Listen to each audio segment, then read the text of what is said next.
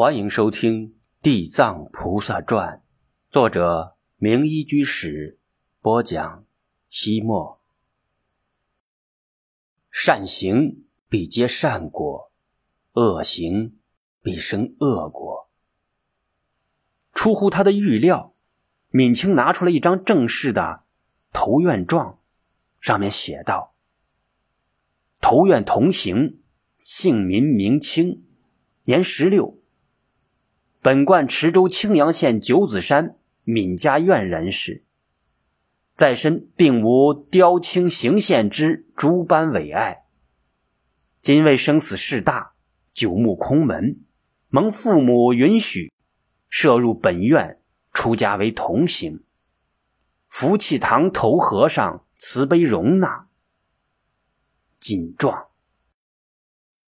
上面还有明清父母闵让和夫妇的签字画押，以及几位乡绅的联名书。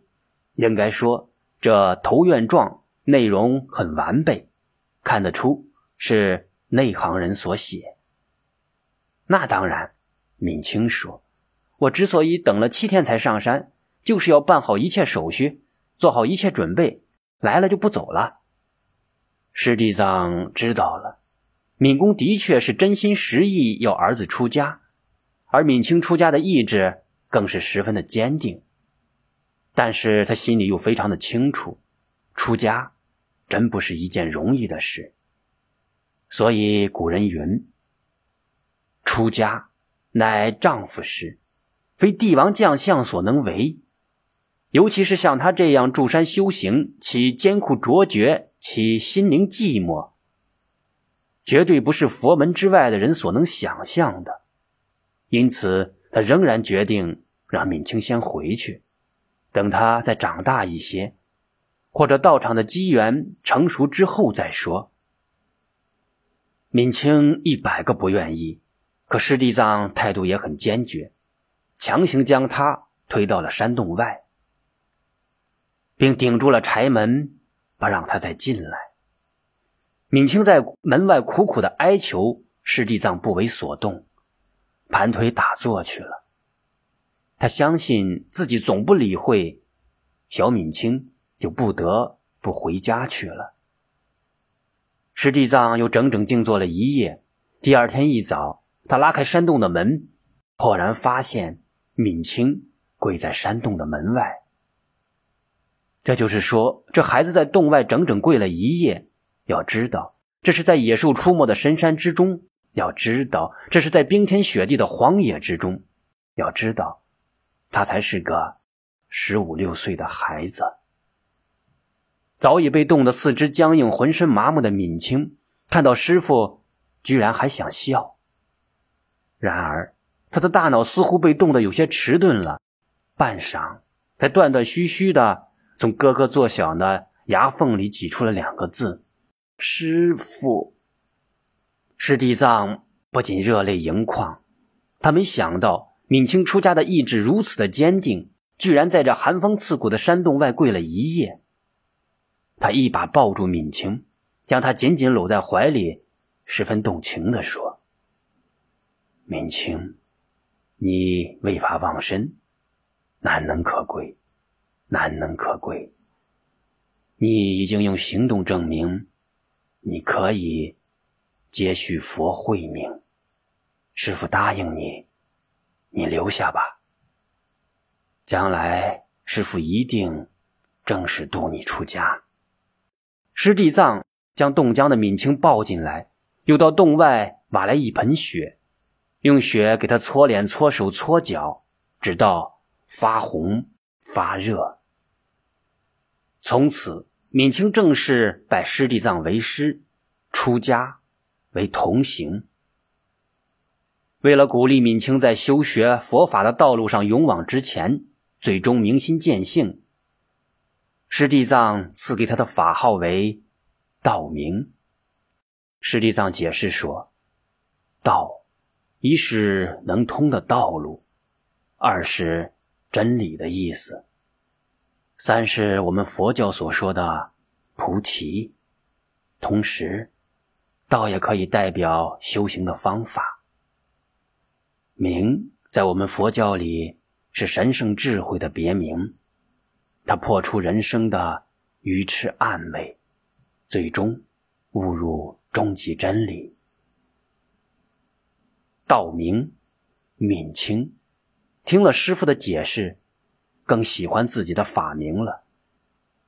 也是小孩子好奇，他问师地藏说：“师傅，你为什么叫地藏？地藏有什么特殊的含义？”当初我师傅希望我安然不动如大地，静虑深密如密藏。故而给我取名为地藏。师地藏想了想，又说道：“我后来才明白，除此之外，我的法名与你一样，也包含着极为重要的修行方法。安忍，也就是忍辱波罗蜜。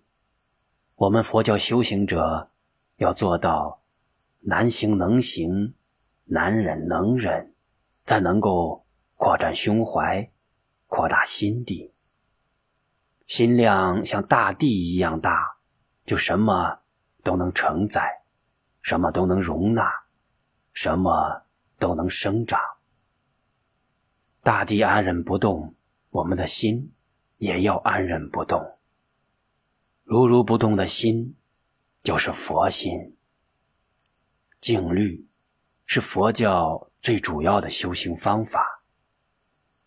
静虑的另一个名称就是禅那，简称禅，是指专心练念，守一不散。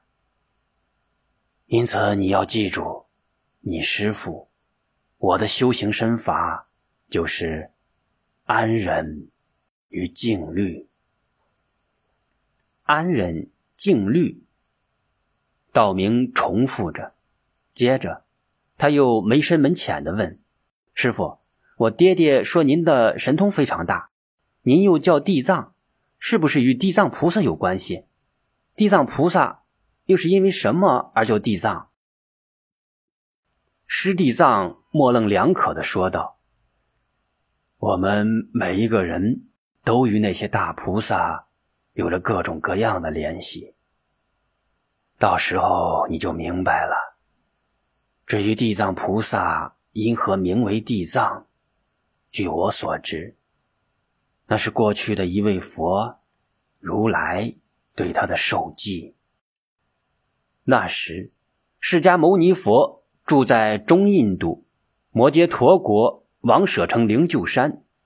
地藏菩萨游行诸国，巡视四方，教化众生。一日，他来到王舍城北门西侧的毗富罗山下，在途经乔提长者家门口时，发现他家异常的安静，好像根本没有人一样。地藏菩萨知道这是一个几百人的大家庭，不应该如此的安静。于是他走入了长者家里，不仅大吃一惊，整个家里的五百多人全都闷绝在地，不省人事。